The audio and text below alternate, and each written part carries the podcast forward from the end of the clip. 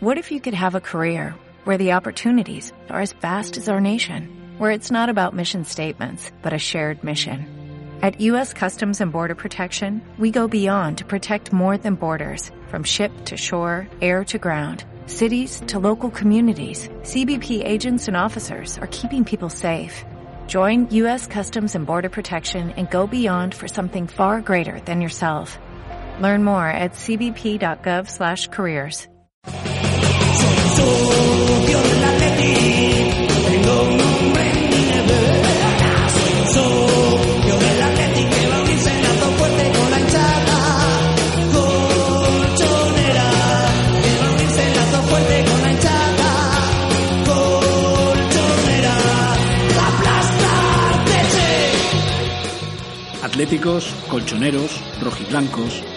indios, atletistas, frentistas, peñistas, neoatléticos y paleoatléticos, defensores del escudo y prólogo, cholistas y anticholistas. Da igual cómo se definan. Este es un programa dirigido a todos los seguidores del equipo del pueblo, el Atlético de Madrid. Soy su anfitrión, Eduardo de Atleti, y esto es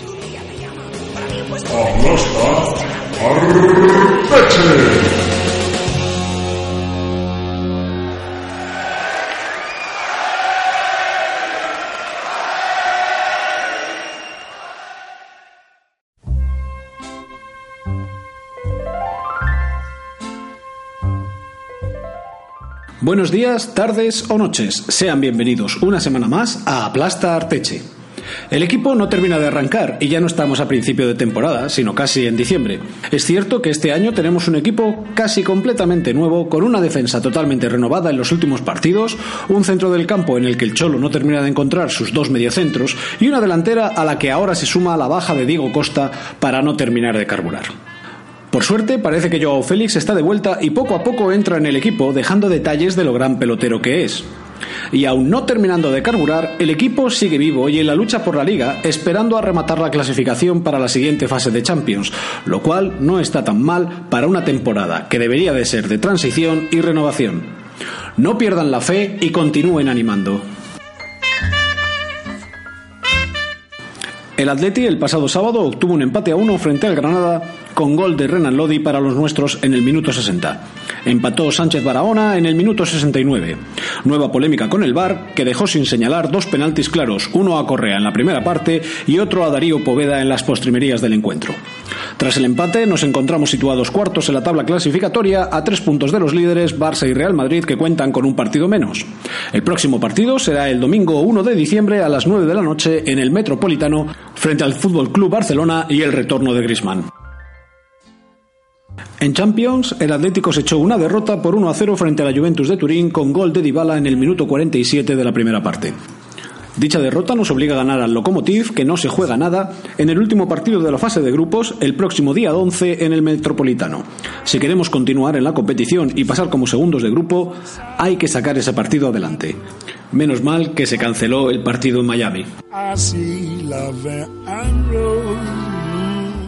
El equipo femenino logró una nueva victoria frente al español por tres goles a cero, con goles de Ángela Sosa en el 7 y doblete de Charlín Corral en los minutos 71 y 81. El equipo se mantiene segundo en la tabla clasificatoria de la liga a un punto del líder el Fútbol Club Barcelona. Su próximo partido de liga será el domingo 30 de noviembre a las 5 y media de la tarde frente al Real Betis. El madrileño el pasado domingo logró una valiosa victoria por 2 a 0 frente al Internacional de Madrid, lo que le mantiene segundo en la clasificación a tres puntos del líder y con un partido menos, puesto que le clasifica para disputar el playoff de ascenso a la segunda división.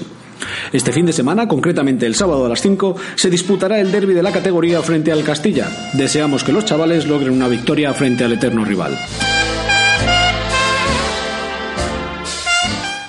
Les recordamos que nuestras vías de contacto son a través de nuestras redes sociales en Twitter arroba aplastarteche, en Facebook facebook.com barra aplastartechepodcast, a través de nuestro correo electrónico en aplastartechepodcast.gmail.com y como siempre pueden oírnos a través de iBox, Apple Podcast, Google Podcast, Spotify y Tuning. Comenzamos. AUPA Atleti.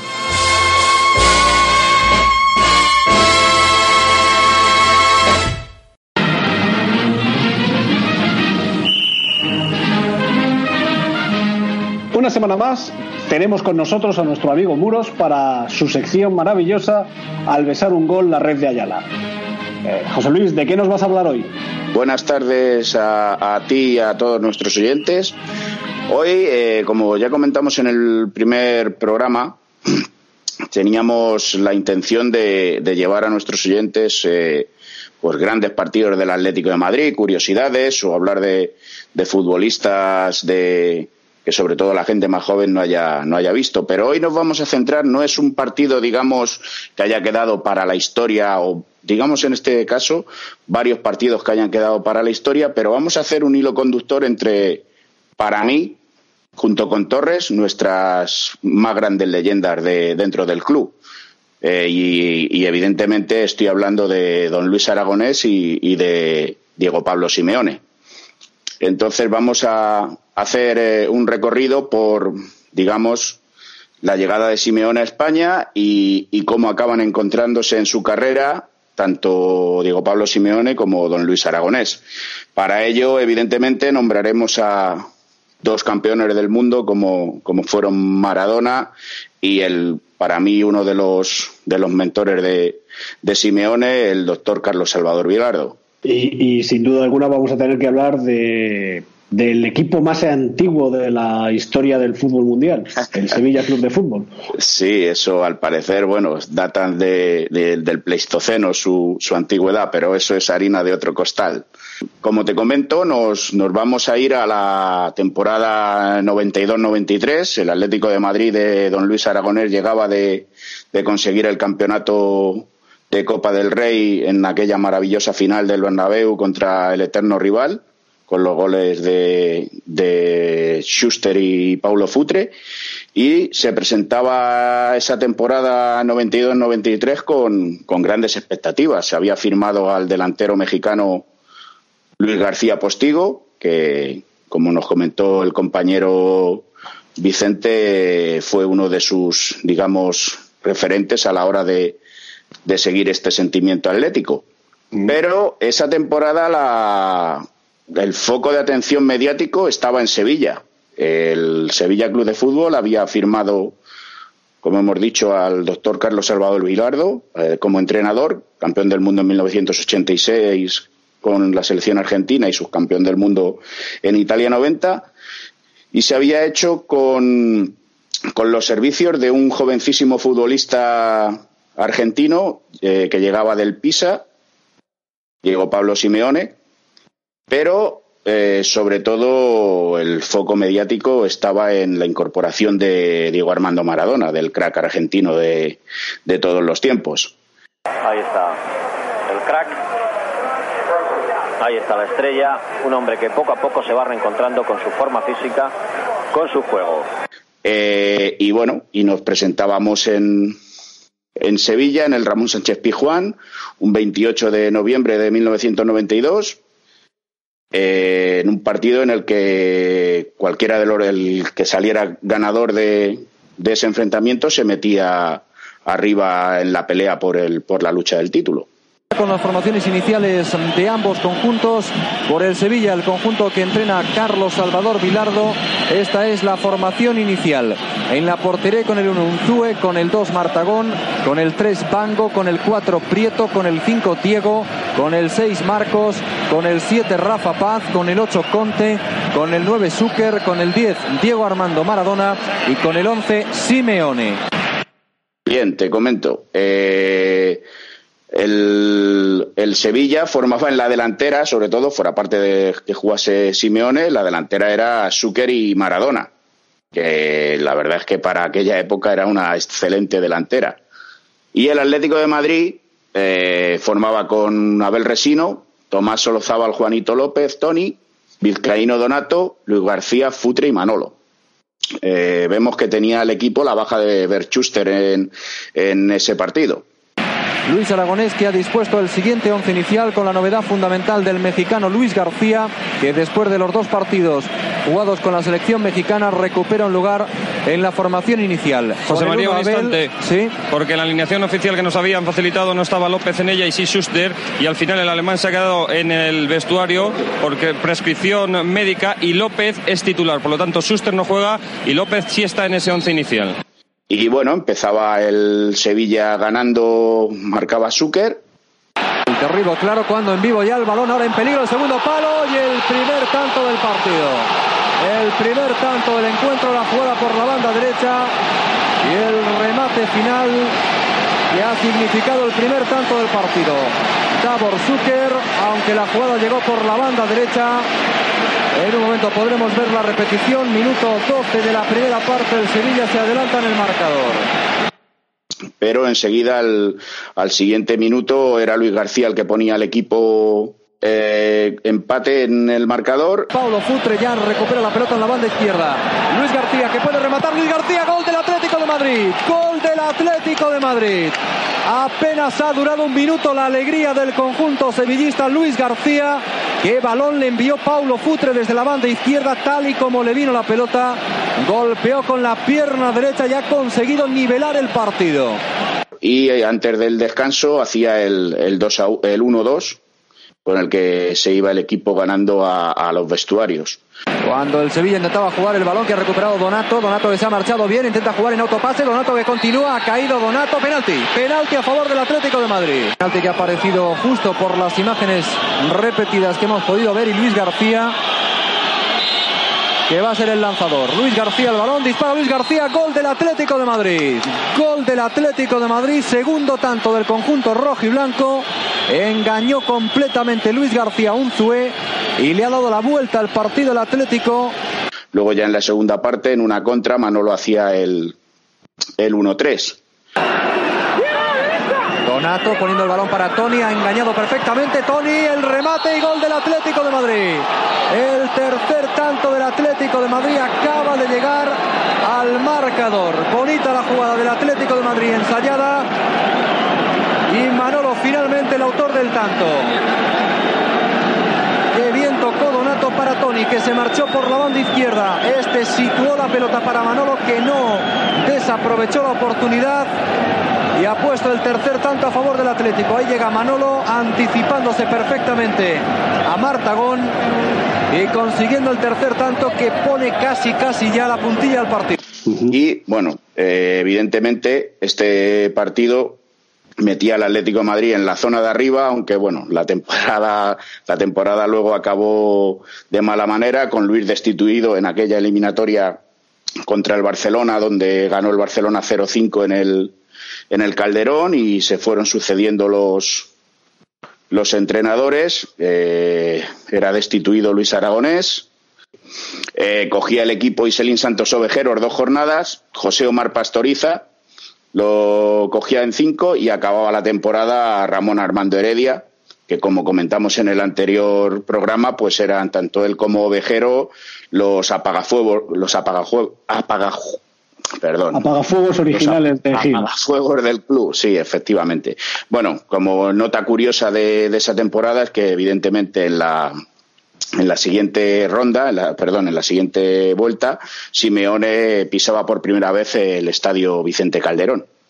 De ahí acabamos la temporada y es Luis Aragonés quien firma por el Sevilla, haciendo de Simeone un centrocampista llegador y igual, era ya un Atlético de Madrid, como habíamos comentado en el programa anterior, nos vamos a la temporada 93-94. La alineación del Atlético de Madrid era Diego, Juanito, Tony, Pirri Mori, Vizcaíno, Moacir, Caminero, Pizo Gómez, Luis García, Manolo y Kiko.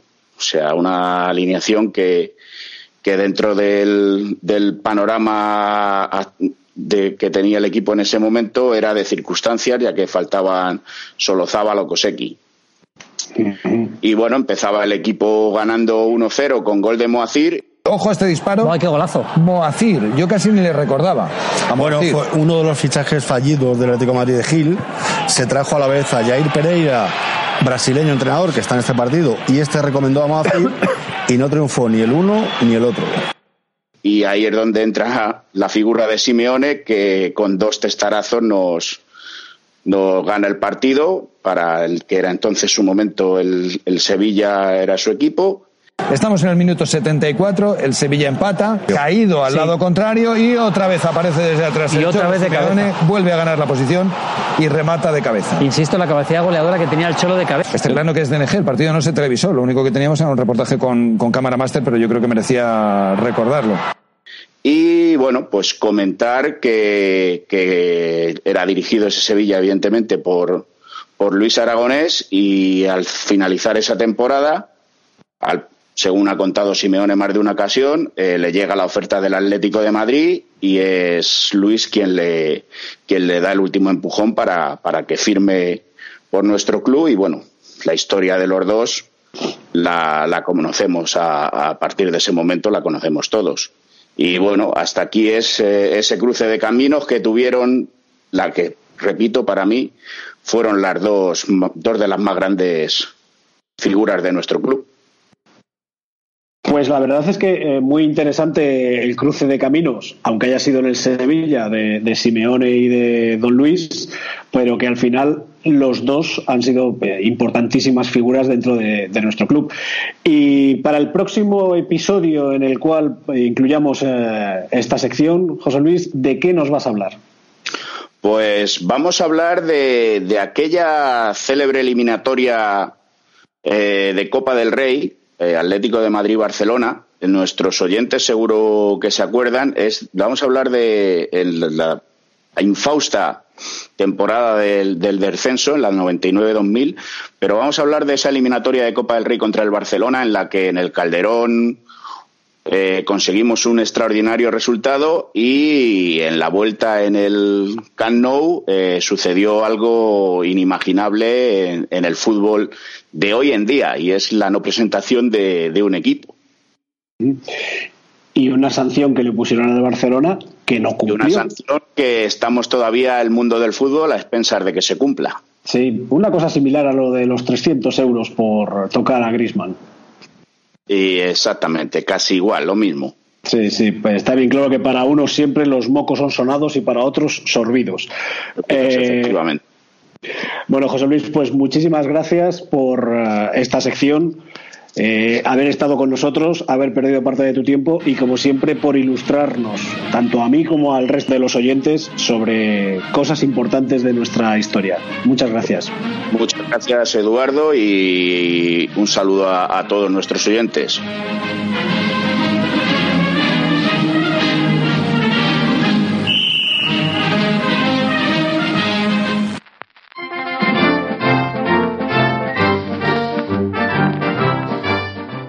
Como siempre, esta sintonía vintage nos introduce en el tiempo de la tertulia en Aplastar Techi.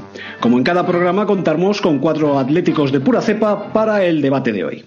En primer lugar, debuta con nosotros nuestro amigo Manu, experimentado en lides de comentarista podcastero, eh, pues le habéis podido escuchar en otros programas, como en La Zona Mixta o en Radio Neptuno. En Twitter lo encontraréis bajo el nick arroba manu-jmn82. Bienvenido, Manu. Buenas noches. Eh, muchísimas gracias en primer lugar y nada, un placer debutar esta noche aquí en, esta tertulia que, que llevo mucho tiempo con ganas de, de hacer acto de presencia. El placer es nuestro por tenerte aquí con nosotros.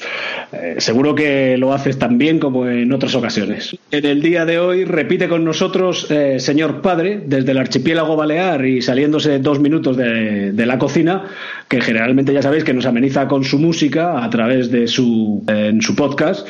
Y hoy viene para darnos sus opiniones. Saben que le pueden seguir bajo el nick arroba señor guion bajo guion bajo padre. Bienvenido, señor padre. Bien hallado, don Eduardo. Nada, muy contento de volver a la alineación de, de Aplastar Teche. Tengo que decir que me he sentido un poco estas semanas como Vitolo, ¿eh? Lo he entendido perfectamente, pero también reconozco que, claro, la plantilla de Aplastar Teche es mucho mejor que la que tiene el Cholo. O sea que normal que haya tardado en regresar. Muchas gracias por la invitación. aquí no tenemos, aquí no tenemos problemas con el límite salarial. Eh, cosa que el club parece que, que lo tiene. Se nota, Eh, se nota, se nota. Sí, aquí vamos partido a partido también, pero cada día con mejor plantel. Hoy también nos acompaña nuestro amigo Chus, que debutó la semana pasada en la tertulia en el programa especial femenino y le volvemos a recuperar de la grada para esta tertulia. Así que en Twitter le pueden seguir bajo el nick arroba elabuchus. Buenas noches, eh, don Jesús. Pues muy buenas noches a todos. Ya sabes que iba camino de mi sitio después de que el Cholo me hiciera debutar y la semana pasada y al revés que mi querido contertulio compañero que acaba de hablar, pues me siento como Lemar, que no sé muy bien por qué, pero vuelvo a salir al campo.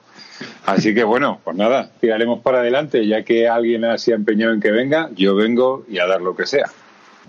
Evidentemente, si sale Lemar a colación en esta tertulia, no nos queda más remedio que llamar al único, al inigualable, al insustituible, a nuestro contertulio franquicia, el irlandés, lo cual no hay que confundirlo con la nueva película de Scorsese, Miguel Nicolás Oshí, en Twitter, arroba Miguel Nicolás OS. ¿Cómo está usted? ¿Habéis invocado a Lemar? O sea, ¿en serio? Pero eh, de verdad, no me dejéis tranquilo, ¿eh? O sea, yo. Lo que pasa que, bueno, yo aquí ya estoy como en casa. Yo me pasé un calzoncillo por el podcast, que lo sepáis todos. Los que lo estáis escuchando no es agradable, no es una imagen agradable, pero es la verdad. Gracias a Dios no hay imagen, solamente hay audio. Entonces, no, no, no ven perjudicadas sus retinas con esa imagen que ahora mismo me estoy imaginando en mi mente que todos ha dicho que, insisto, que es un placer estar con todos vosotros, que, que bueno, que vamos, cuando queráis empezamos a sacudir a Lemar, ¿eh? Yo, yo bueno, vamos, vamos a empezar a sacudir, pero vamos a, en lugar de sacudir, vamos a empezar por analizar los dos últimos partidos, tanto el partido de Granada como la ah, derrota de ayer en, en Turín. Y para ello voy a darle el turno de palabra en primer lugar al último en incorporarse, en este caso a Manu. Manu, tus opiniones. Bueno, eh, en primer lugar, por, comenzando por el, por el más lejano que es el de Granada, ¿no? Por recordar un poco la cosa. El partido en sí no lo, no lo veo mal. Yo creo que, el, el, equipo lo que sigue adoleciendo es de una falta de gol que a mí me parece ya muy preocupante, ¿no? Y creo que, que, el equipo funciona, el equipo incluso por algunos momentos del juego hasta hace lo que mucha afición mm, venimos demandando, que juegue un poquito más a la pelota, que tenga más el balón. Los otros días cuando sale Joe Fell en la segunda parte se le ve con manera, se le ve descarado como cuando, como cuando se lesionó, cuando tuvo la mala fortuna. Pero sí que es verdad que el equipo yo mm, lo veo, no sé ahora cuando, cuando mis compañeros analicen, yo al equipo lo veo como que le cuesta entrar a los partidos y falto de alma. Eh, nosotros siempre nos hemos caracterizado, y más con la era del Cholo, de que el equipo salía enchufado desde el primer momento. Y ahora el equipo sale como adormilado, sale como que le cuesta entrar a los partidos, eh, se atasca mucho durante las primeras partes. Eh, Coque parece que le cuesta como 30, 35 minutos entrar en juego. A Saúl lo veo muy perdido al pobre, porque si no acaba, yo me parece a mí que lo único que falta es que juegue de Oblak, porque ya creo que no le queda mm, otro sitio por jugar. Y la verdad que yo veo al equipo con dos versiones muy diferentes. Una en los 15, 20 primeros minutos y luego otra vez todo lo que resta de partido. Como que parece que, que la primera estamos de cachondeíto, a ver por dónde nos viene el rival. En Granada vi, vi, vi eso, vi, vi una, una falta, además un, un equipo muy apático en el cual nos ponemos por delante y, en vez de ir a matar los partidos, nos quedamos mm, encerrados y le damos el dominio al rival hasta que, bueno, vuelve otra vez Joao Félix ha sacado un par de destellos y luego cogemos y, un despiste, por así decirlo, nos cuesta un empate que, es que no venía a cuento, ¿no?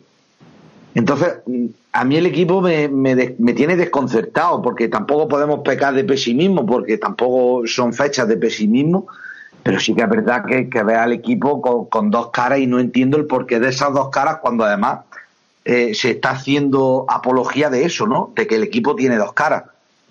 Y ayer con el partido de la Juve es que es un cúmulo de desgracia. O sea, ayer lo del partido de la Juve, esto es que parece que nos había mirado un tuerto. O sea, volvemos a la misma, empezamos muy, muy atontolinados, muy mal, con dos cañones, porque a mí, yo sinceramente soy un apasionado de Renan Lodi, ya lo era cuando jugaba en Brasil y, me parece un escándalo de futbolista cuando el Cholo pula esos, esos poquitos defectos defensivos que pueda tener y luego nos cuesta un gol que para mí, para mí no sé a quién echarle la culpa, si a Oblak por poner a Mario Hermoso en el primer palo o Mario Hermoso por ponerse ahí, porque Oblak no ve el balón venir y cuando lo ve venir ya está metido dentro. Entonces es un gol, Morata no mete una, vuelvo a la misma, el equipo a mí me funcionó. Eh, antes nuestro irlandés, como habéis dicho, hablaba de si había que zurrarle Alemán.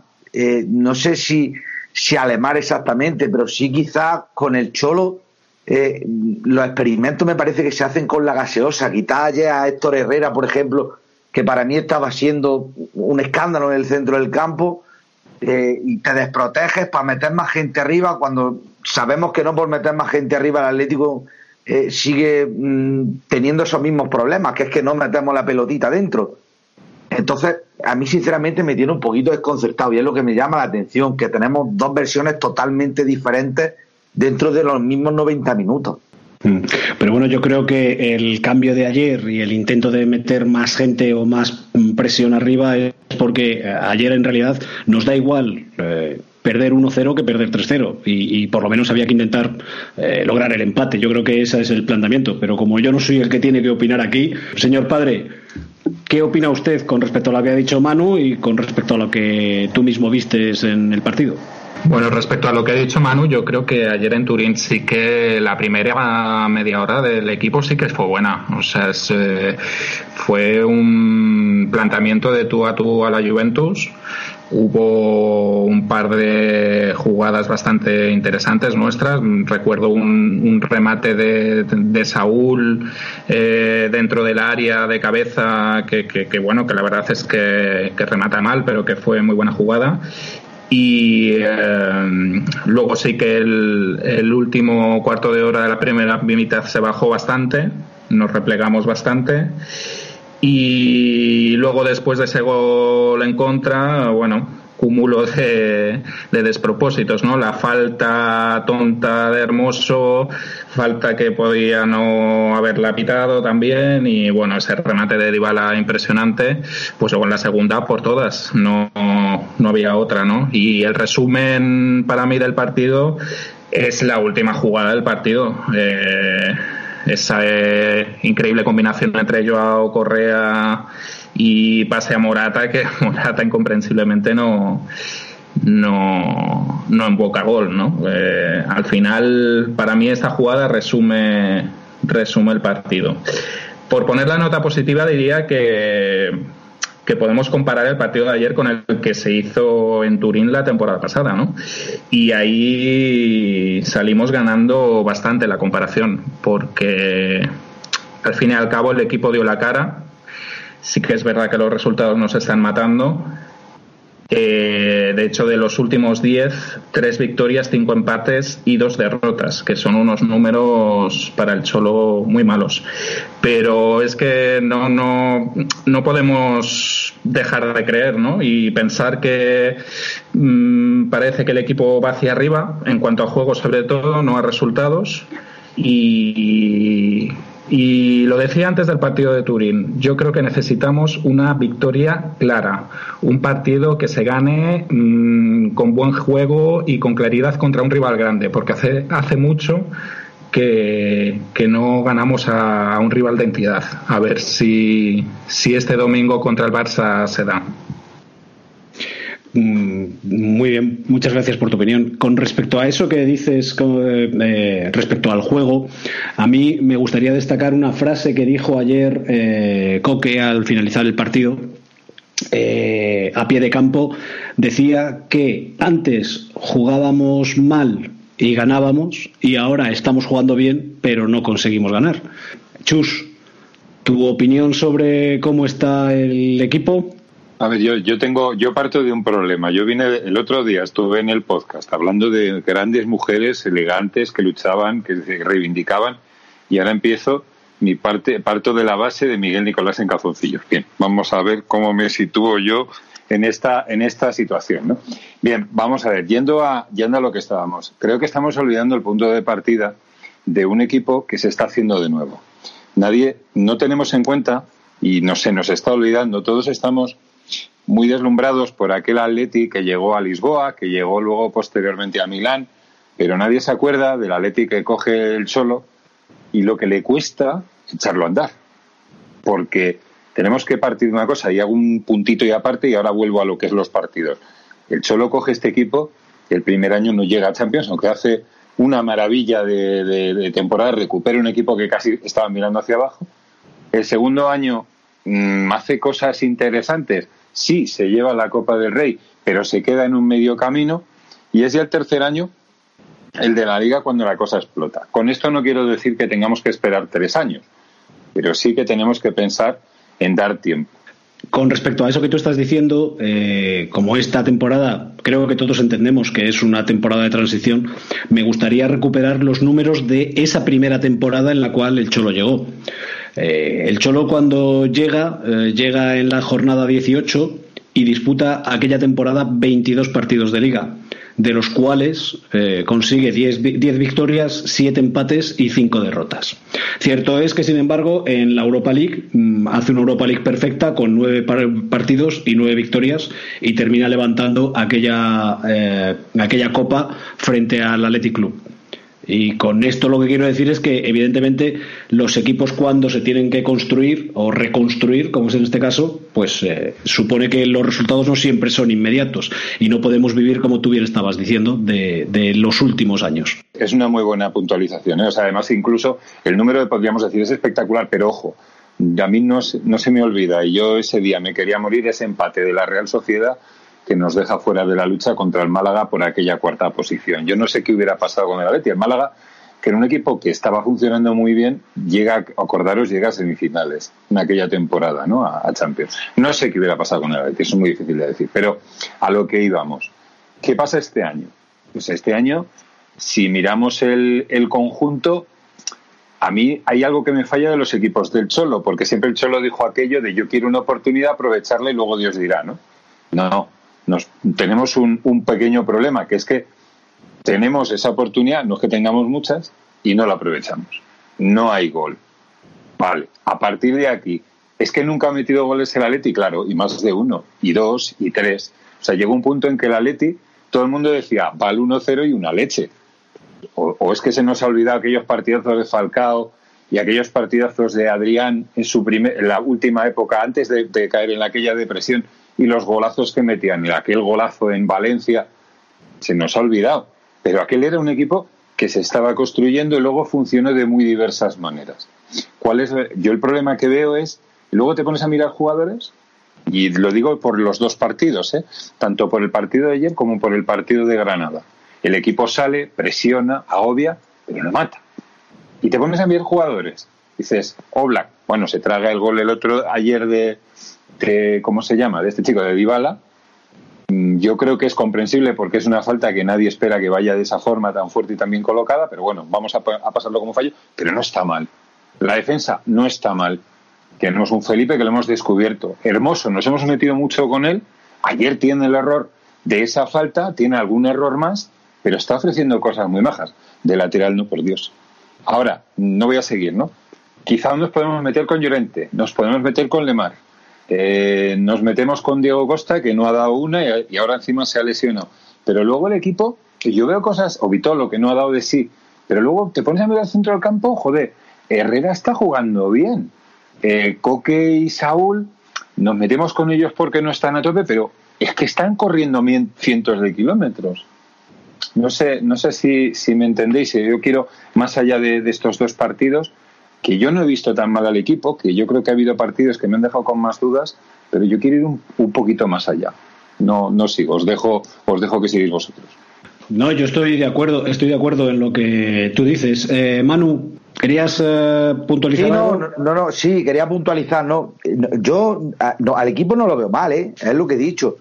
Lo que sí es verdad que me cuesta, quizás, eh, como habéis dicho antes, eh, el partido de, ayer quizás no se ve eso, pero, pero a mí sí que es verdad que me falta algo.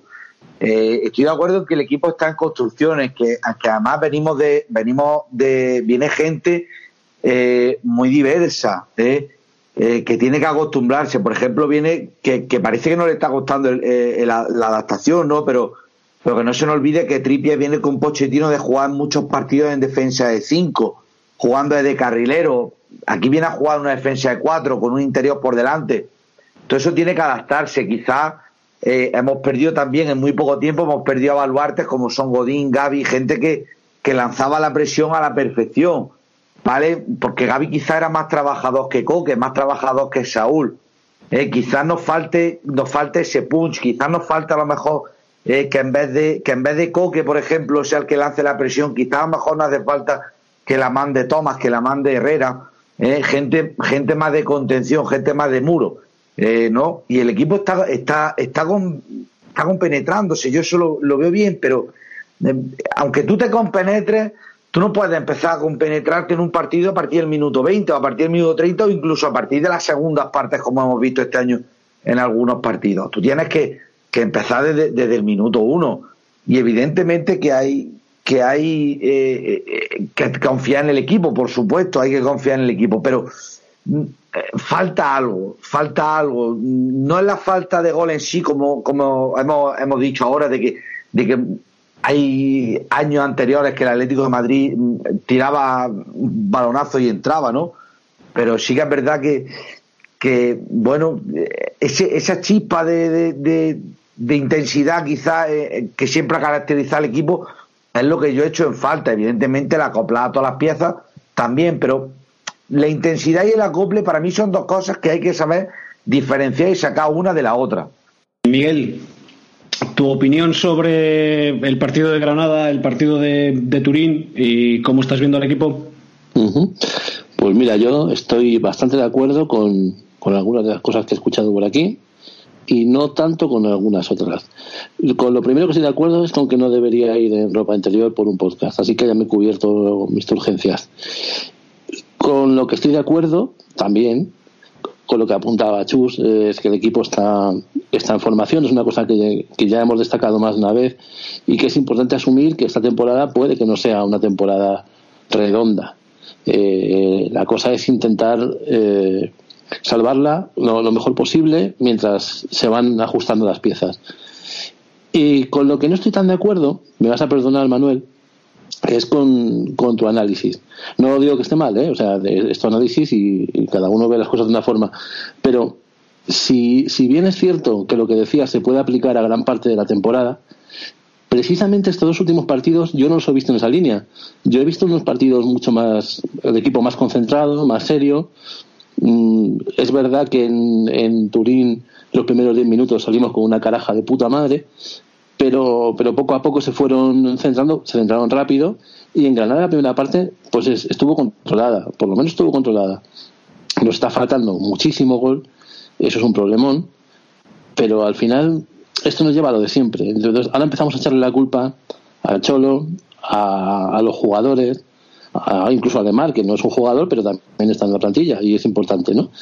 Pero, pero ¿quién tiene la culpa de verdad? ¿Quién tiene la culpa de que no haya, que no haya un delantero sabiendo que Morata es un tío de rachas y que Costa se lesiona habitualmente y que encima ya no estaba bien? ¿Quién tiene la culpa de que solamente haya un lateral izquierdo? ¿Quién tiene la culpa de y de y de? Pues los, pues los que no han fichado lo que tenían que haber fichado, cuando además había dinero. Ahora reclamamos al Cholo pues no me parece lo más justo. Y además, ojo que estoy de acuerdo en que no está tomando en algunos casos decisiones que yo comparta.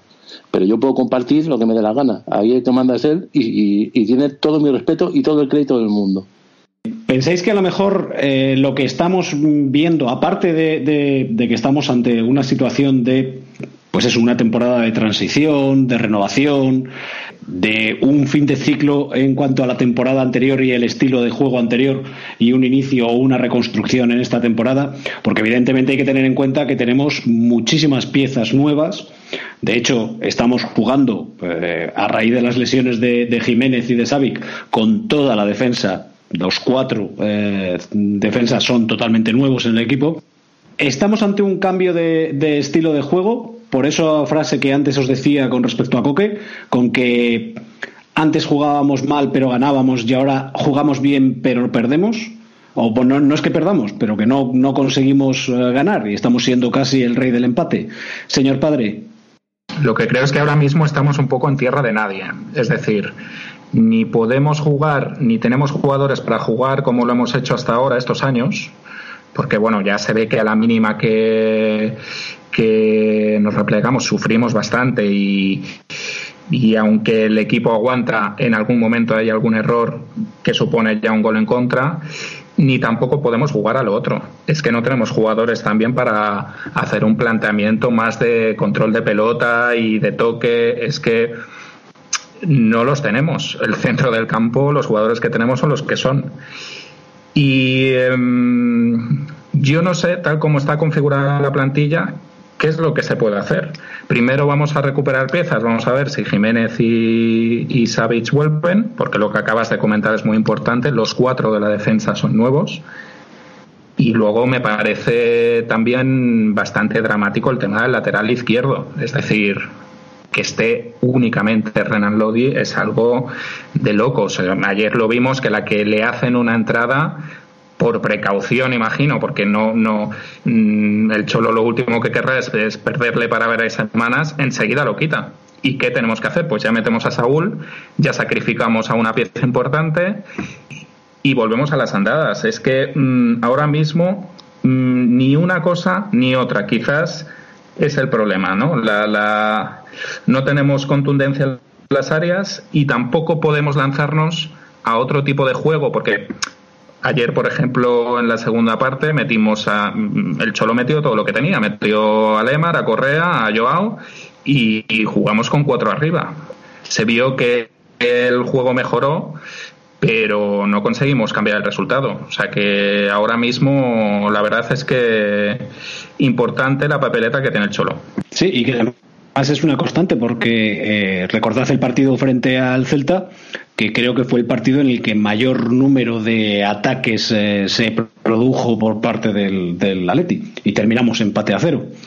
Chus, ¿estamos ante un cambio de estilo? ¿No hay un cambio de estilo?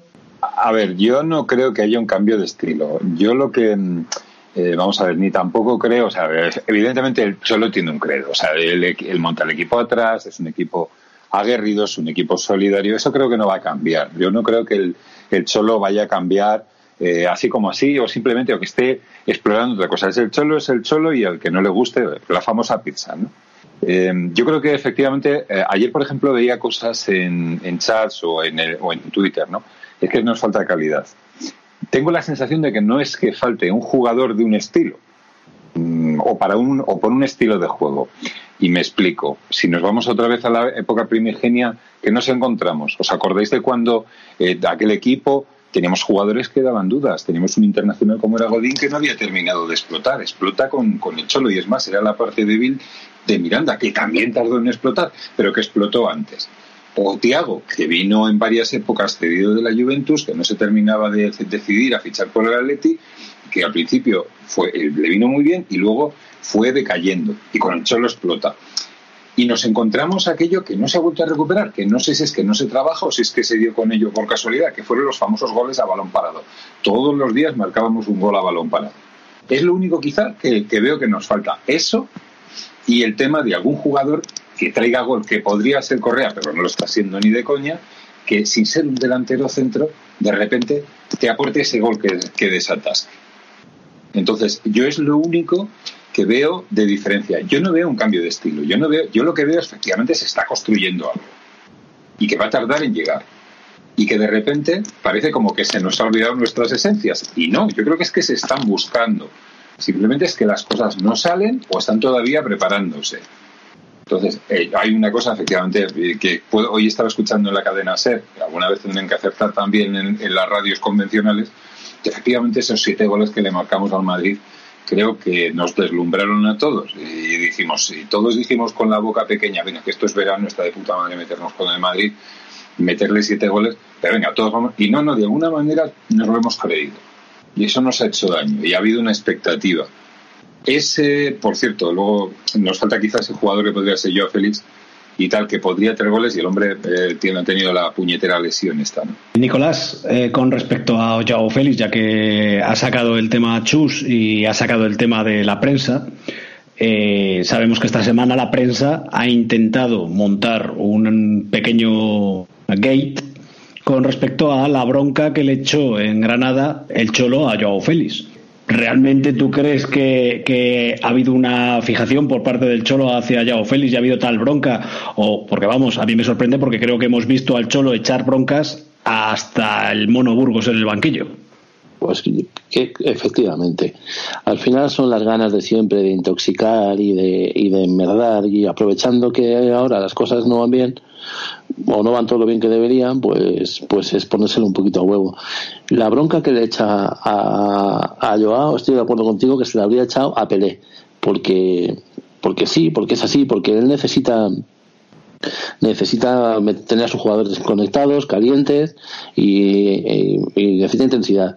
Y es normal que en un momento dado cuando ve a un jugador que a lo mejor está fuera de sitio o que a lo mejor está, como en el caso de yo, además súper justificable porque viene de estar sin jugar y tal, pues le tiene que apretar, le tiene que corregir. A mí me parece de puta madre y además es que es el cholo. Esto no es nada nuevo. Entonces, si ahora lo quieren convertir, lo quieren instrumentalizar para sacudir al cholo, que es el deporte nacional, o para, para gran parte de la prensa, pues adelante, pero nosotros tenemos que pasar por encima de esto. O sea, nos tiene que dar exactamente igual porque sabemos que no hay ningún problema. Eh, otra cosa son los iluminados del minuto 80. Entonces, a eso les sigues dando, les sigues dando cuartelillo para que, para que tengan argumentos absurdos y cuñados con los que hacer el ridículo en televisión. Pero bueno, que tampoco se hace falta mucha ayuda. Ya ellos hacen el ridículo por inercia. Yo creo que esto es una tontería, de verdad, ¿eh? eh Manu, yo creo que eh, evidentemente el retorno de Joao mm, ha sido escalonado. En Granada no hizo nada eh, a, destacar, pero sin embargo ayer sus aportaciones eh, fueron importantes y, creo que estamos hablando de un chaval que encima le han dado ahora el, Golden Boy. Con lo cual es un chaval que tiene muchísimo potencial, al igual que ya le pasó en su momento al Kun cuando llegó aquí. ¿Tú cómo ves a Joao y el papel de Joao dentro del equipo? Totalmente. Eh, ya tuvimos uno en 2007 con el Kun Agüero, ahora lo tenemos en 2019 con, con Joao Félix. Yo sinceramente Joao Félix no creo que sea nuestra, nuestra salvación. ¿eh? Yo pienso que, nuestra salvación pasa por, por quizá eh, Morata, como habéis dicho antes, con sus rachas goleadores. Pienso que la solución puede estar en Borja Garcés. Pienso que la solución puede estar en Sergio Camello Pienso que la solución puede estar en el chaval este, no me acuerdo los otros días cómo se llama, el chavalito este de la cantera, que no me acuerdo cómo se llama ahora mismo, que debutó los otros días también, que también se le ve muy buenas maneras. Poveda, exactamente, Poveda. Ya se le ve muy buenas maneras. Yo pienso que la, que la solución, la solución está ahí, ¿eh? Además, además, Joao Félix, si os dais cuenta, cuando, cuando no juega en punta, cuando juega por detrás de, de alguien, siempre rinde mejor, ¿no? Ayer a las pruebas me remito, es, un escarabajillo, como yo le digo, que si sabe meter entre líneas, si sabe gestionar eh, muy bien su, su espacio, sí que es verdad que es muy inteligente, por eso no es que tenga gol, sino que, que está donde tiene que estar, ¿no? Eh, cuando hay algún rechace, cuando hay cualquier cosa, tiene buena definición, pero no un goleador en sí, ¿no? Entonces yo pienso que, que nuestra salvación, a la espera de ver qué pasa con, con Diego Costa, ¿eh? Y, y todos esos problemas que parece que viene arrastrando, que, que ya vienen además arrastran desde el año pasado, tenemos que tenemos que apuntar a ello, ¿eh? y oye, y no es descabellado, ¿eh? porque al final, eh, hace dos años nosotros despedimos a, a, gran Fernando Torres, ¿no? Que, que, para nosotros ha sido un símbolo, y Fernando debuta también de rebote, como es que hice contra, contra el Leganés, y oye, ¿por qué no podemos tener también un goleador? A Borja Garcés se le han visto maneras. Sergio Camello viene de una lesión también en el filial, pero bueno, y está cogiendo minutos. Y oye, y, y el chaval este Poveda también se le, se le han visto maneras en el filial. Yo pienso que necesitamos tener gente con gol, gente con hambre y, darle, y darle espacio a Joao Félix. Joao Félix arriba en punta no nos va a solucionar nada porque, porque no es su sitio. O sea, tiene talento, tiene magia, tiene algo, tiene, está tocado por la varita mágica, ¿no? Por así decirlo, y sí que es verdad que puede hacer algo, pero por ejemplo, sus mejores momentos en el Benfica los vivió jugando detrás de un. No ni un goleador, o sea, porque al final era un cojo que además jugó en el Atlético Madrid, ¿eh? que es Pichi, y jugando detrás de él fue sus mejores momentos. Yo pienso que no es nuestra solución, pienso que nos va a dar un enchufe, más fútbol y todo, por supuesto que sí, pero yo creo que Joao Félix no es la solución al mal goleador del Atlético Madrid. Señor padre, aparte del tema de, Joao Félix, eh, hemos vivido en el partido frente al Granada una nueva decisión un tanto en cuanto por parte del VAR. ¿Cuál es tu opinión sobre, sobre el VAR y lo que nos hizo en Sevilla y lo que nos ha hecho el otro día en Granada? Cuatro puntos que nos mm, bueno es que nos, nos han robado en los descuentos de, de dos salidas tan importantes eh, ¿Qué opino? Pues que opino que esto no, no pasa con otros equipos. Eh, y si pasa, que no pasa, pero si pasa, eh, sería, sería la Mari Morena. luego, el otro día, cuando pasó esto, hubo muchos que criticaron que, bueno, pues que los jugadores en el campo no se comieran al árbitro, que luego en rueda de prensa pues bueno, también no nos expresará públicamente mm, esta situación. Y, hombre, yo creo que sí que falta un poquito de eso, pero al final, conociendo el historial de los árbitros con nosotros, hubiese sido aún peor.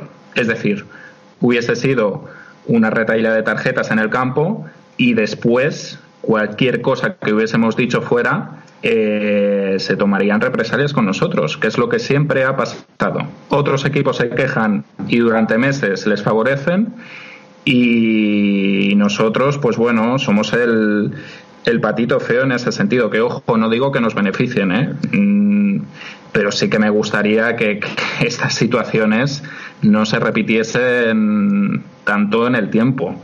Bueno, el compañero Muros el otro día en Twitter eh, Creo que, que Muros lo que dijo era que eh, no nos preocupásemos que cuando nos sacasen 10 o 12 puntos Madrid y Barcelona nos, pitarían, nos pitarían todos los penaltis que ahora nos estaban pitando.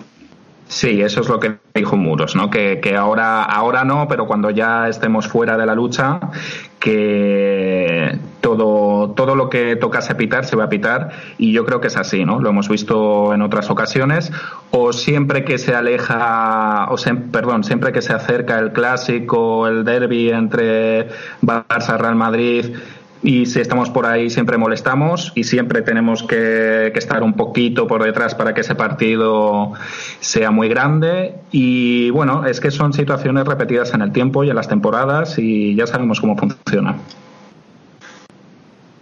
A ver, eh, pues al hilo de lo que decía señor padre, que estoy eh, bastante de acuerdo con todo lo que dice, pero yo soy de los que piensan que hay que hacer un poco más de presión en el campo que, que a los árbitros, que sí, que corremos el riesgo de las tarjetas, porque además sale muy barato sacarnos tarjetas, igual que sale muy barato robarnos, pero hay que hacer un poco de presión. Si no hacemos presión, pasan por alto y, ni consultan el bar eh, ni, ni, nada. O sea, es, eh, da una sensación un poco desangelada el equipo, que, siempre hemos tenido, hemos tenido a un Gaby que, que se comía a los árbitros vivos hemos tenido gente que, o Godín mismo, Raúl García, gente que, que metía un poco de presión y es que esa presión hace falta. Yo creo que, es necesaria. Por otra parte, también estoy de acuerdo en que eh, no les interesa en absoluto que el Atleti esté metido en medio de su show, que es el Madrid-Barça, que es lo que les interesa a la Liga, a la Federación y a su puta madre. Entonces, lo que no quieren es que les, desluzcamos el, espectáculo y tienen todo preparado para que el derby sea, sea el partido del siglo otra vez más y bueno pues ellos eh, disfrutan con eso con su clásico. Perdón derby no clásico que, que es lo que hay. Pero de verdad en línea general sí que creo que necesitamos un poco más de mala leche y creo que incluso el propio Cholo lo demanda también. Me da esa sensación, ¿eh? por algunas declaraciones que ha hecho en rueda de prensa. Yo creo que él necesita a alguien que muerda un poco más. Que podría ser incluso, eh, porque la gente que nueva que ha venido, que al final el problema es que mucha gente nueva, eh, tenemos a Hermoso, que sí que es verdad que tiene un, cierto nivel de agresividad, pero muy mal entendido y se pasa de frenada muchísimas veces y no sé, parece que viniese de una cantera en la que en la que todo vale y que se puede ser un hijo puta y, no te van a decir nada, ¿no? Es la sensación que da, no sé por qué, no sé de dónde viene, no recuerdo ahora. Pero, pero Herrera, a Herrera sí le veo esa, esa intensidad y esa, y esa la cancha, ¿no? pero bueno, los demás, pues Coque, mi, mi, adorado Coque, yo como capitán siempre lo he visto un poquito flojo en cuanto a temperamento y en general es eso, o sea, necesitamos un poquito más de mala leche, me da esa sensación. Sí, yo creo que, que, en cuanto a esa mala leche de la cual tú estás hablando, mmm, es un papel que le pega más a, a Saúl que, que, a Coque, creo yo. Eh, Chus, hablando de, de, Saúl y de Coque, eh, Ayer vimos a Coque jugar en esa posición que tanto se está pidiendo en muchas ocasiones, de un poquito más adelantado, más cerca del área, pero no está pasando por su mejor momento, yo creo. ¿Tú cómo lo viste? Vamos a ver si el tema yo creo que Coque va a hacer lo que le pidan y va a hacer eso y mucho más. Entonces, si Coque fuese una, un jugador de esos que dicen, venga, me lo voy a, voy a ir andando, voy a dirigir la pelota cuando me venga, pero no, es que creo que está en todas partes, porque ese es su ansia y yo creo que es lo que el Cholo le pide. Entonces, eh, ración doble, ¿me entiendes? Entonces, yo creo que hoy por hoy eh, Coque podría ser bastante más si se lo tomase con mucha más calma, pero no lo hace. Y como tiene que hacer cientos de kilómetros, pues claro, cuando llega a, a lo que todos queremos, resulta que pasa desapercibido.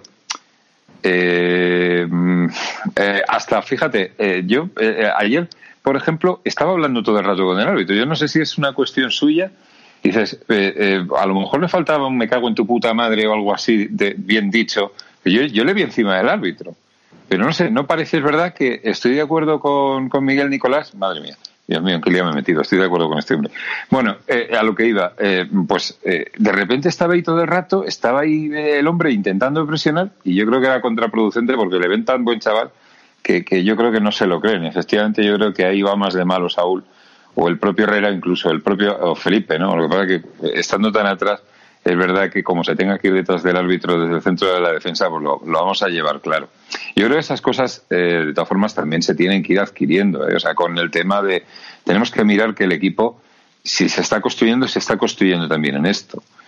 Entonces, eh, volviendo a lo que me preguntabas, Coqui y Saúl no hicieron mal partido, pero es un poco una sensación. No es que no, no es que falte intensidad. Yo creo que, que como que estaban ahí abiertos, estaban intentando hacer el campo grande y quizás se perdieron un poco también de sitio. Yo me sabe mal meterme con ellos porque yo creo que no es del todo justo.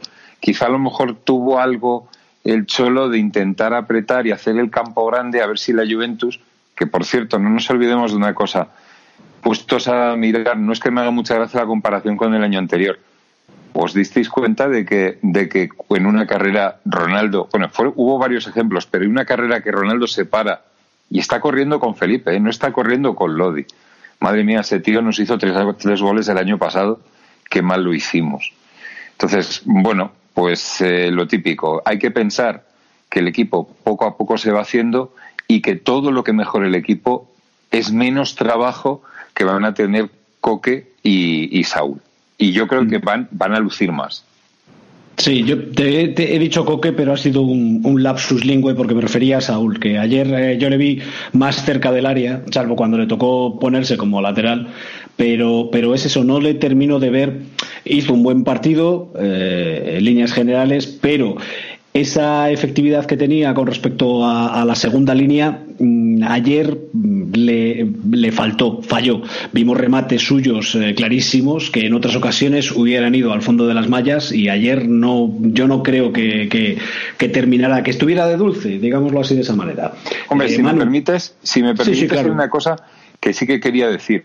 Yo creo que el equipo, y, y yo creo que Saúl no es ajeno a eso, es decir, eh, Saúl es un jugador finalista y, Saúl, yo muchas veces le he visto que de repente aparecer de la nada y meter esos goles como el que le hizo al Bayern de Múnich y tal. Ahora, creo que él un poco está contagiado de que él tiene que aportar y, y, y en la misma medida él, él, como que no vive tan feliz, no está tan a gusto y incluso, no voy a decir que se ha vuelto loco ni nada de eso, pero como que, que nota que el equipo no está bien y él eh, no sabe salirse de esa dinámica, porque yo, el Saúl que todos hemos visto, no es una cuestión de que Saúl esté al 100%, no, no, es que tiene un toque, tiene magia, tiene algo y al final las acaba enchufando. Y eso como que se le ha ido. Una, una cosa que yo sí que vi ayer y que ya habíamos dicho anteriormente en este podcast, eh, concretamente lo dijo nuestro amigo Muros, y es el hecho de tirar desde fuera del área. Ayer sí que vimos unas situaciones en las cuales eh, conseguimos eh, practicar tiros desde lejos, tiro de Tomás, tiro de Saúl, tiro de, de distintos jugadores, tiro incluso de Coque, pero que antes nos faltaba y que parecía que queríamos meter el balón hasta el, hasta el fondo. Manu, ¿tú apreciaste esa situación también? ¿Crees que se está recuperando esa posibilidad de, de tirar eh, desde fuera del área? Y, evidentemente siempre puedes lograr un gol, aunque sea de un rebote o un rechace. Totalmente, eh, lo mencionaba anteriormente con una de las cosas que decía con lo de Joao Félix, venía relativo a eso, ¿no? Que siempre es un muchacho que se busca la vida para estar en un rechace, para estar en una cosa. Morada también es un buen rematador eh, de ese tipo de cosas. Pienso que sí, ¿no? Pienso, pienso que, además el equipo, el equipo tiene gente para probarlo, ¿no? Eh, hablábamos de Coque, hablábamos de, bueno, Saúl es, eh, Saúl es el, el, box to box más británico español que hay en, en, España, ¿no? O sea, es un tío que, que, además le pega bien con, con ambas piernas cuando, cuando tiene el día. Herrera en el Oporto era un escándalo, eh, goles que metía de fuera del área eran para verlo repetir una detrás de otra. Tomás, eh, no vamos a descubrirlo ahora ninguno, ¿no? Eh, que tiene que tiene un golpeo de, balón duro, seco, incluso Mario Hermoso en el español también alguna que otra vez también ha, incluso ha, golpeado alguna falta. O sea, como como recurso y como y como y como forma de, de romper quizá una dinámica de tanto toque, de tanto intentar llegar hasta el fondo por bandas con Lodi Trippier o con Aria o con, Saúl cuando juega a la lateral izquierdo o con quien sea, me parece una idea súper interesante. Además que pienso que, que, hay equipo, o sea, que hay, que hay jugadores para realizarlo, ¿no? O sea, yo sinceramente pienso que al final eh, esto va por racha y por dinámicas, ¿no? Y, si nos acordamos todos, la famosa temporada en la que fuimos campeones éramos el Atlético Aviación y ahora eh, macho, parece que, se nos ha olvidado todo aquello que, teníamos en el 2014, ¿no? Que, que tiramos un, balón al cielo y cuando caía nos daba alguno en la chepe y entraba del Atlético Madrid. Y ahora, pues, es todo lo contrario, ¿no? Ahora, otras cosas que antes no teníamos. Pienso que va por racha y por, la construcción y por la mentalidad de, la gente, pero sí que es verdad que, estoy totalmente de acuerdo con que, con que el equipo ahora, eh, al tener una plantilla más completa, tiene más recursos y creo que había que empezar a explotar eso. Eso de que tenemos una partida más completa, eh, yo creo que nos faltan cosas. Eh, mm, Miguel, ¿habrá fichajes en enero? ¿No podremos fichar por el límite salarial? ¿La deuda histórica nos impide adquirir nuevos jugadores? Eh, si, fichamos es porque vendemos a alguien y vendrá otro igual o mejor. Mira, bueno, pues esto es lo de siempre, ¿no? Eh, eh es que me desespera. Me desespera el tener eh, esta representación institucional, tener eh, esos dos tíos en el palco que son una rémora absoluta y que además mm, van a tirones. Entonces tampoco sabemos lo que van a hacer. Que le preguntas a Cerezo y te, dice que no y luego te dice que sí, pero al mismo tiempo Cerezo da igual porque Cerezo no se entera de nada y a Cerezo no le cuentan nada o esa sensación da. Entonces, ¿van a fichar? ¿No van a fichar? Pues al final aquí el que manda los fichajes no es ni el Cholo, ni, ni, ni Gil Marín, ni Cerezo. Aquí el que manda es el portugués. Y, si Méndez dice que hay que fichar, se fichará. Y si hay alguno juego que hacer, se hará. Y si no, pues tiraremos con los chavales del filial. Y los chavales del filial están súper bien y, y, es fantástico porque además hay gente que puede, puede romperla, pero no, no, no deberían ser la solución en una plantilla que se ha hecho para, en teoría, para ganar. Una plantilla que nos han vendido, a quien lo haya comprado, pero no lo han vendido, como la mejor de la historia, como hacen todos los años, por otra parte. Eh, una plantilla que está descompensada y mal, y mal planteada, como se está demostrando. Eh, los chavales no pueden ser los que saquen las castañas del fuego a un equipo que, que es un equipo hecho para es para no sé si para la final de Champions pero se supone que la idea es ganarla en algún momento y para competir en la Liga Española, que no es cualquier liga. Eh, bueno, pues, pues eso. Yo creo que deberían traer a alguien Pero también es verdad que los fichajes de enero sabemos cómo son y suele, diciembre suele venir nada más que purria y, y, mierda como la copa un pino, que es lo que está a tiro. Pero bueno, que dicen que si Cavani sí, Cavani no. Pues Cavani ya tiene más años que me la pulso. Eh, yo no sé. No sé si vendrá algo, no vendrá nada. Tampoco me importa, la verdad. O sea, yo estoy muy resignado. Ya veremos lo que pasa. No, no tengo ninguna expectativas ni me creo nada de lo que diga la prensa porque lo que pase pasará, si es que pasa algo. Y también sabemos que, que aquel que ha venido en enero le ha costado mucho entrar con el Cholo. Claro, con el Cholo es muy difícil. El Cholo necesita. Es más, ya no te digo en enero. Eh, cuando, cuando hemos hecho algún fichaje de estos que se han ido alargando todo el, todo el verano y tal, y han entrado en los últimos, las últimas semanas de preparación, esos jugadores no han carburado, con suerte, hasta la segunda vuelta pues como fichan directamente la segunda vuelta, que no sabe cómo funciona esto, pues seguramente se coma una mierda como un castillo. Supongo. Mm. Señor padre, ¿ve usted la posibilidad de algún fichaje en el mercado invernal o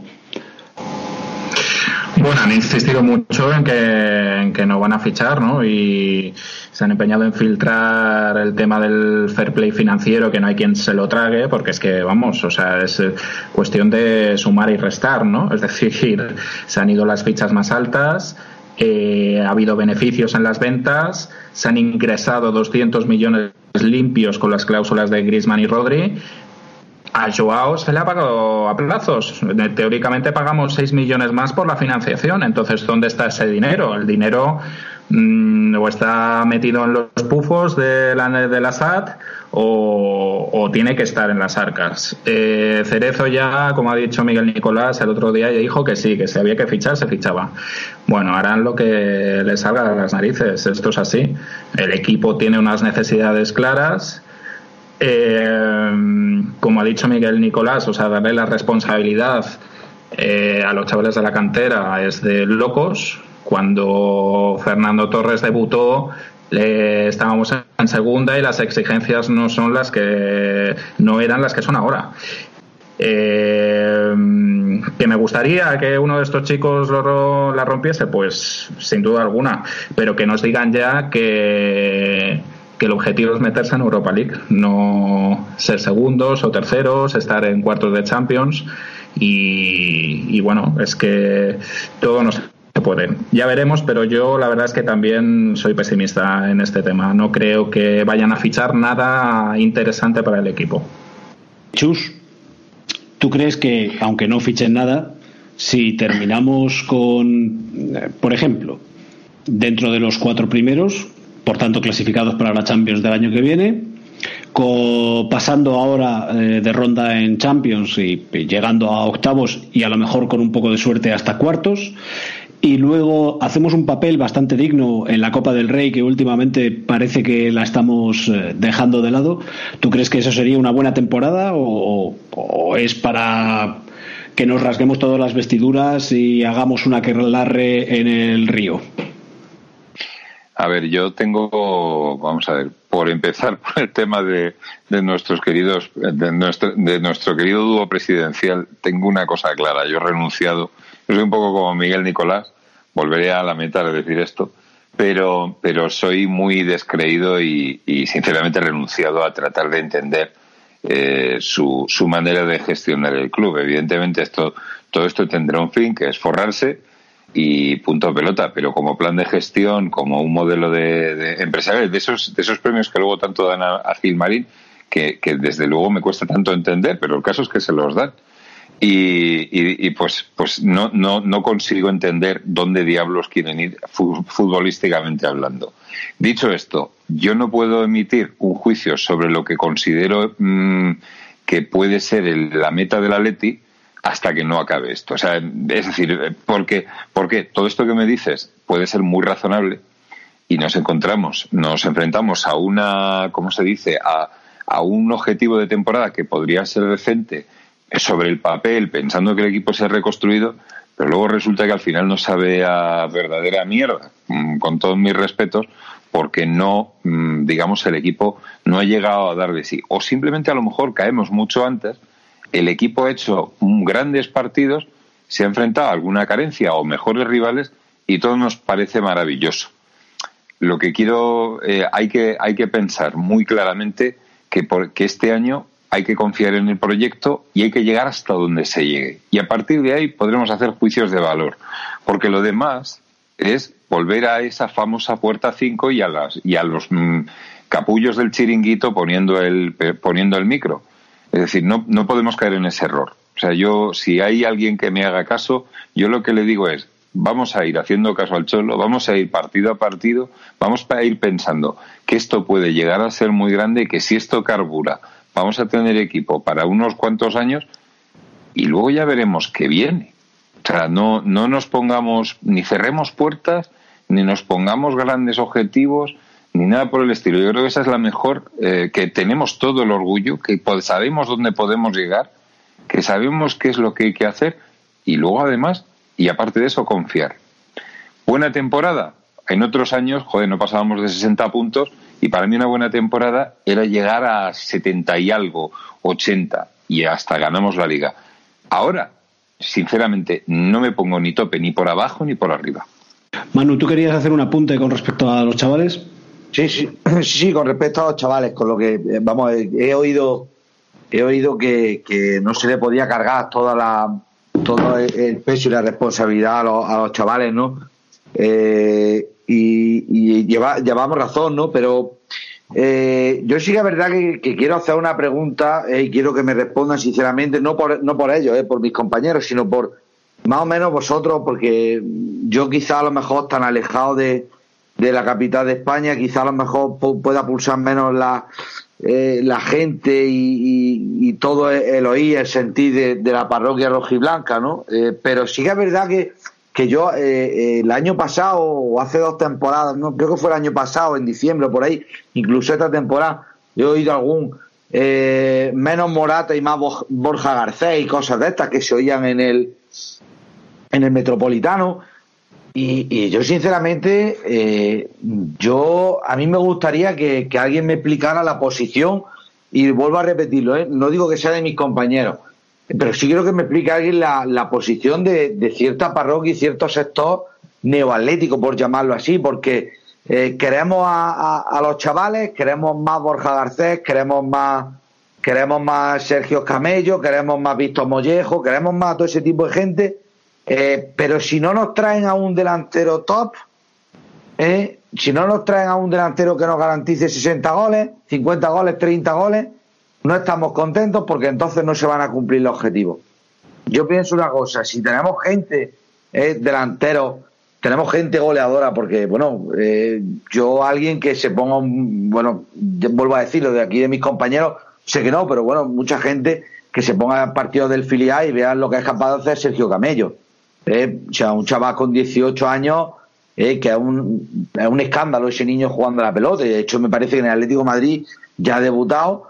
Nos podemos poner un vídeo. No digo que sea la salvación, no lo digo, pero si pueden aportar goles, porque si los chavales aportan unos 5, otros 6, otros 4 cuando salen, son goles que el Atlético de Madrid necesita. Volvemos a la misma. Nosotros con un 1-0, yo por lo menos, eh, hablo en mi nombre, yo con un 1-0 ganando me voy más feliz que 10. Son tres puntos para el zurrón y seguimos jugando para la semana que viene. Ahora, si lo que queremos ganar por 4-0 todos los partidos, necesitamos un tridente, Joao Félix, Diego Costa en sus mejores tiempos y tenemos que habernos traído a Marco Roy, por ejemplo, por decir algo. Es un nombre tanto que estuvo de moda. No sé, eh, yo pienso que no hay que darle la responsabilidad, pero sí hay que empezar a buscar algo porque Costa se va, o no está o no se le espera. Morata es lo que hemos dicho antes, va por racha. Mm, como habéis dicho, eh, yo Caratuerca y, y eh, Peluquín no me fío de ellos ni un, ni un pelo. No sé por dónde te van a salir. En diciembre o tienes muchísima pasta, cosa que no es el caso, o te vas a traer, como ha dicho mi compañero antes, una bazofia.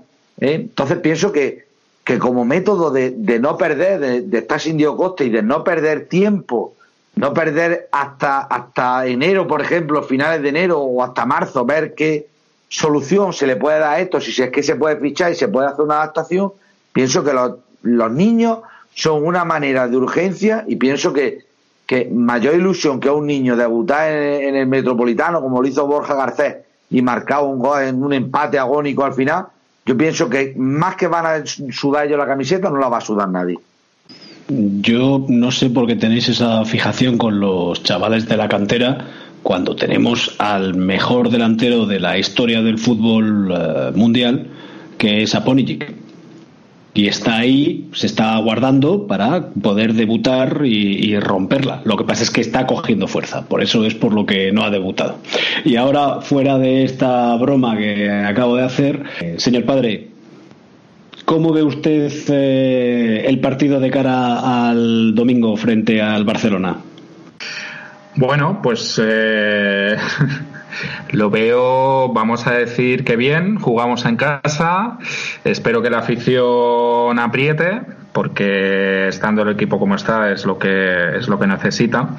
Lo último que necesita es que haya run run en la grada o que incluso pitos cuando algún jugador toque la pelota. Y esperemos que las cosas que no han salido hasta ahora, pues el domingo sí salgan, ¿no? También que se resfríe un poquito Messi, ¿no? Que, que hoy creo que ha hecho un buen partido. Bueno, eh, estaría muy bien ganar. Estaría muy bien ganar, sobre todo porque si no nos ponemos a seis puntos con un partido menos y luego viene la salida a Villarreal, que menos mal que no es en Miami, por cierto, que ya lo dijiste tú el otro día, don Eduardo. Y luego tenemos la final contra el Lokomotiv. Entonces, eh, no podemos caer caer más abajo, tenemos que remontar y un empate a cero o un empate a uno, como ha ocurrido en muchos partidos, no sería lo peor que nos podía pasar. Chus. Pues vamos a ver, yo el tema del Barcelona lo tengo claro.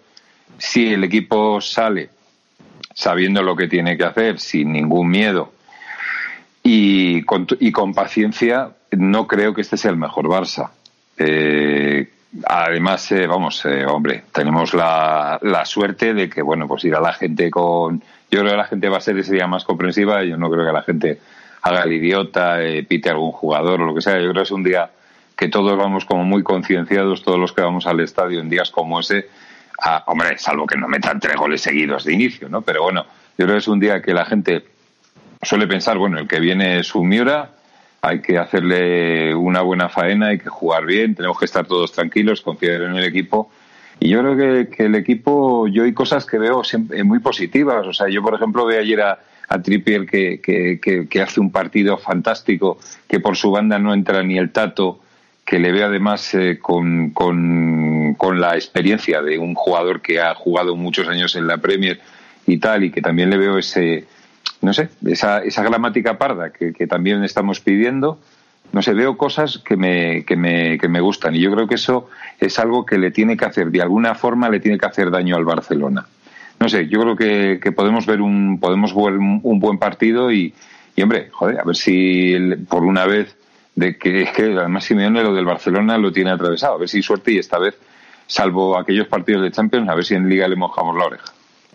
Manu, ¿cómo ves tú el partido del domingo? El partido del domingo, la verdad que lo vuelvo, lo vuelvo a ver complicado. Lo vuelvo complicado porque, porque además el Barça mm, viene herido. Eh, viene a hacer un buen partido esta noche con el, con el Borussia Dortmund, un chiquitito extraordinario, Luis Suárez. Además parece que vuelve a recuperar la forma que siempre le cuesta entrar en, en la liga le cuesta entrar en dinámica de, juego por, esa tendencia que tiene al sobrepeso. Y la verdad que, que lo veo veo que creo que Valverde además juega con una ventaja con respecto a nosotros es que hoy ha podido descansar gente. Bien es verdad que pierden a Busquets si no mal recuerdo que lo tiene lo tienen sancionado pero bueno pero ha podido ha podido descansar gente porque hoy he visto a Rakiti jugando de titular que no es habitual. Supongo que habrá descansado alguien. Eh, Veo un partido complicado, veo un partido complicado y, además eh, vamos a ver de qué manera sale el Barcelona. Si nosotros salimos y somos capaces de aguantar la embestida inicial y no salimos con caraja, eh, yo creo que, que, a un partido a un partido igual al Atlético tiene muchas posibilidades de llevarse el partido porque porque el Barcelona anda de centrales muy justo porque si ha Joao eh, a falta de Busquets eh, de Jong no es un medio centro tan posicionado como Busquets le cuesta muchísimo trabajo más recuperar el sitio que, que le cuesta a Busquets. También es verdad que lanza mejor al equipo arriba. Pero yo pienso que, que Joao Félix entre líneas, si, si la, la, paulatinidad que le ha ido dando el Cholo para que, para que esté desde inicio contra, contra el Barça eh, ha, sido, ha sido buena, yo creo que, que a un partido a, a, resultado corto, un, un 1-0 o algo así, el Atlético eh, tiene muchas papeletas de poder llevarse de poder llevarse el partido. Vamos a ver si no somos capaces eh, de perdernos y desperdiciar esas primeras partes como las desperdiciamos. Yo, mm, ese es el único miedo y la única cosita que a mí me queda dentro de ver si somos capaces de enchufar desde el minuto uno y no entrar en el partido en el minuto 30, porque entonces sí que es verdad que, que, que si tú al Barça le das 30 minutos eh, con Leo, con Luis Suárez, con, con cualquiera, porque bueno, eh, el Arda Turán de, la ciudad del amor, ni cuento con él, Así que, eh, pero sí que es verdad que, hay que hay que aguantar esa primera primeros 20-25 minutos de embestida del Barcelona, como sea, y a un resultado corto, ve al Atlético con, con bastantes posibilidades de, de, poder rascarle algo al Barça. Pues para terminar, eh, nos falta saber eh, la opinión de eh, nuestro amigo Miguel Nicolás y yo le quiero preguntar si va a pitar a Grisman o no. No merece la pena, en serio. Creo que lo que eh, lo que más le puede joder a este señor, que es un ególatra mm, consumado, y eh, es, es que, que se le haga que se le haga casito, que es lo que está demandando siempre, que es lo que demandaba ya cuando estaba aquí con sus teleseries y con sus telefilms y su puta mierda. Así que eh, que, que viene al campo, pues ni caso, y, que sienta el, el látigo del desprecio y que sienta que eh, lo que realmente ha acabado por significar para, para el Atleti que es la nada más absoluta cuando es un tío que tenía que haber marcado una tenía que haber marcado una haber marcado historia aquí porque lo tenía todo para ello pero eh, le ha podido el Bill Metal pues muy bien pues pues adiós y ya está y no darle más no darle más trascendencia porque no se la merece no, el Bill Metal no porque va a aprender un nuevo juego. No es porque quiera. Sí, al teto. Va, va, a jugar al teto con. Con, con, con Messi. Con, con Messi sí. Yo la verdad es que estoy de acuerdo contigo en que, en que no se le pite, porque creo que le va a doler mucho más. Al igual que en su momento con Cristiano pasaba lo mismo, le duele más que, que se le ignore que, que el pitarle. Y evidentemente el látigo del desprecio es lo que le va a doler.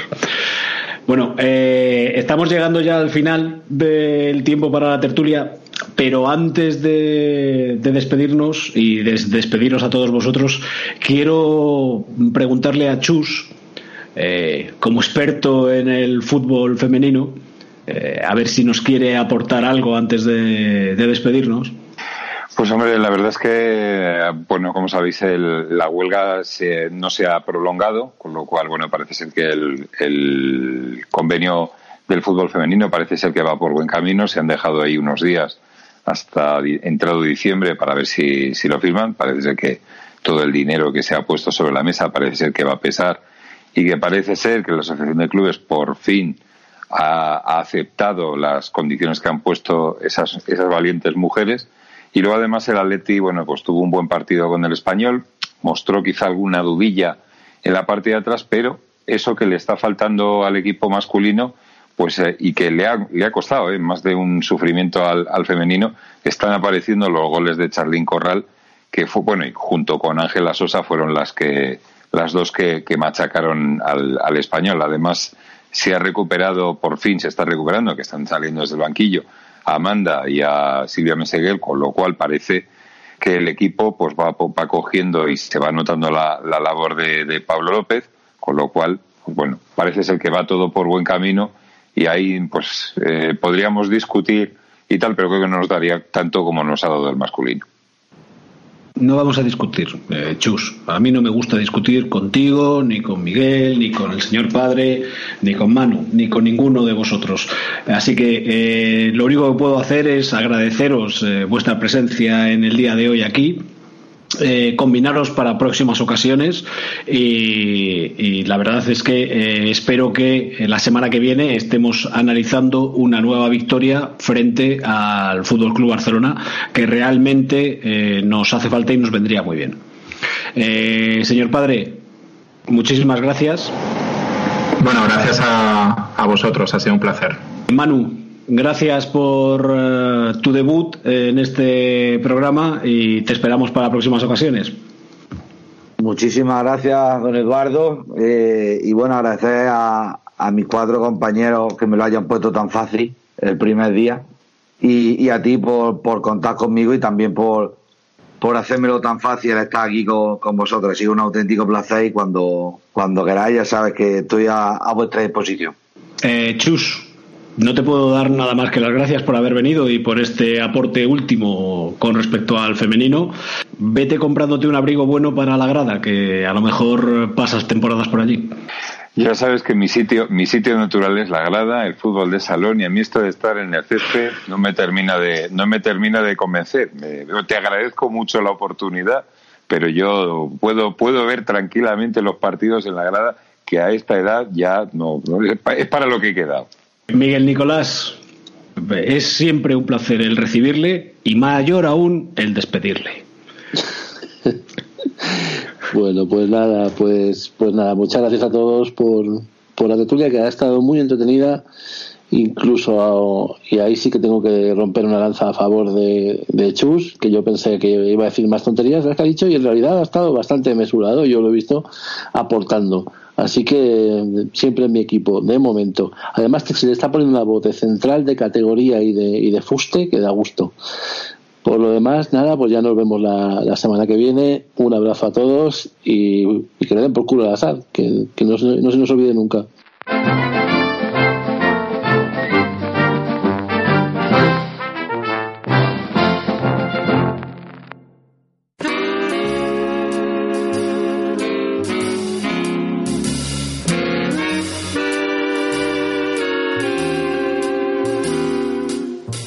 Nacho entra en la cocina guiado por el aroma del café que se extiende por toda la casa.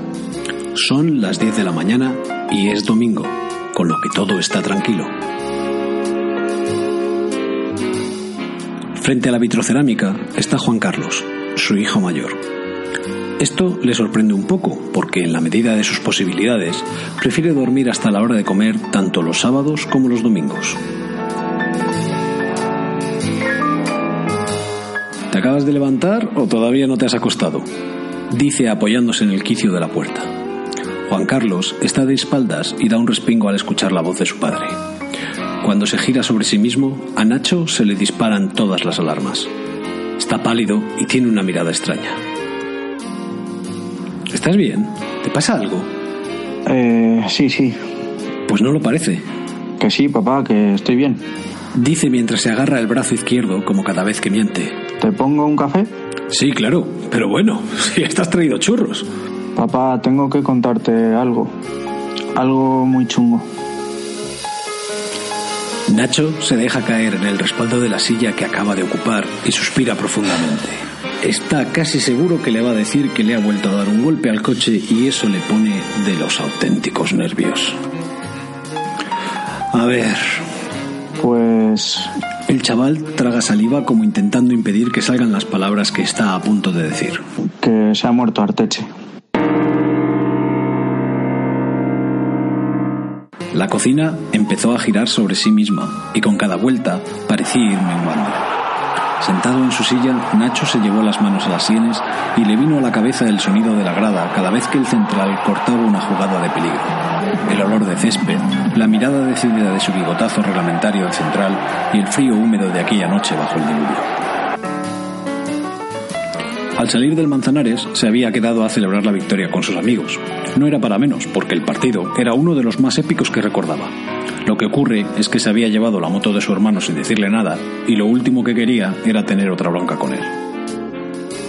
Iba ensimismado, pensando en la remontada y preocupado por haber visto salir en camilla a Arteche, tanto que no se dio cuenta de que un taxi salió de una calle lateral y se lo llevó por delante. Cuando despertó, estaba en el hospital, escayolado de cintura para abajo y con todo el cuerpo dolorido. A su derecha estaba su madre, que no sabía si abrazarlo o dejarlo inconsciente otra vez de un guantazo. En aquella habitación estuvo bastante tiempo, una temporada eterna escuchando la radio, leyendo el periódico y tomando comida insípida. Por si esto no fuera suficiente martirio, su compañero de habitación, un tal Armando, era un tipo desagradable y muy madridista que le daba todo el tiempo su opinión. Una opinión que bajo ningún concepto le había pedido nadie.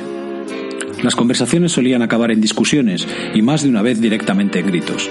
El vecino había encontrado rápidamente el punto débil de Nacho, con lo que cargaba las tintas con Arteche en cuanto tenía la mínima ocasión. Una mañana llamaron a la puerta de la habitación. El gañán del compañero de Nacho estaba de pie, así que abrió la puerta. Nacho no acertó a ver quién estaba en el pasillo, pero la expresión del tal Armando era de entre incredulidad y susto. ¿Se puede? Ah, sí, sí, claro. Precedido por el sonido de las muletas, entró en la habitación un tipo alto y fuerte, con la nariz torcida y un bigotazo reglamentario de central. Era el mismísimo Juan Carlos Arteche.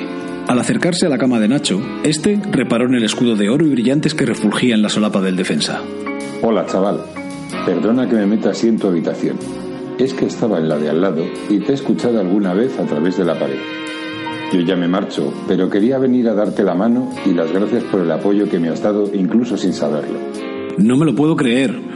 Gracias a ti, joder. Te voy a dejar una cosa, mira. En la mano llevaba una camiseta del Atleti con sus rayas rojiblancas y el número 4. Esta es la del día del Betis. Después de estrecharse la mano, Arteche se volvió hacia la puerta. Apoyado en las muletas, caminó hacia el pasillo. Al pasar ante Armando, que seguía en el mismo lugar, se detuvo e hizo un movimiento rápido, como si fuera a encimarlo. Armando se sobresaltó y dio dos pasos para atrás trastabillado.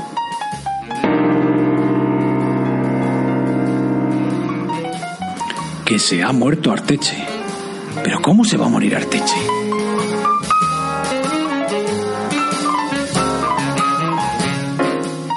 Una historia de Miguel Nicolás Oshí.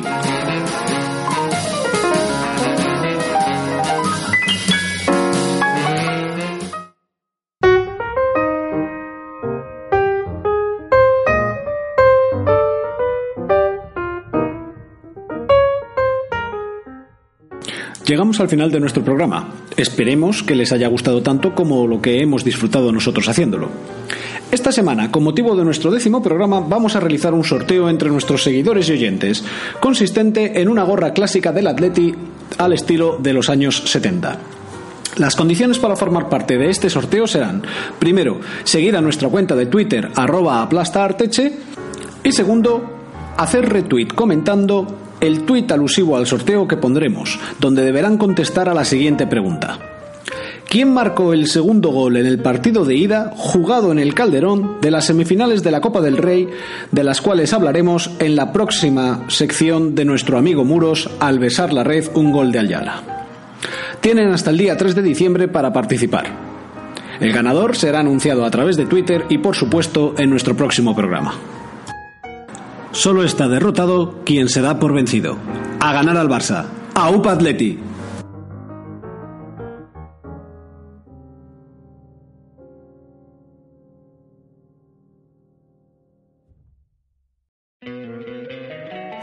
Encantaría tener 100 dólares extra en tu bolsillo? Haz que un experto bilingüe de TurboTax declare tus impuestos para el 31 de marzo y obtén 100 dólares de vuelta al instante. Porque no importa cuáles hayan sido tus logros del año pasado, TurboTax hace que cuenten. Obtén 100 dólares de vuelta y tus impuestos con 100% de precisión. Solo con Intuit TurboTax. Debes declarar para el 31 de marzo. Crédito solo aplicable al costo de la presentación federal con TurboTax Full Service. Oferta sujeta a cambios o cancelación en cualquier momento.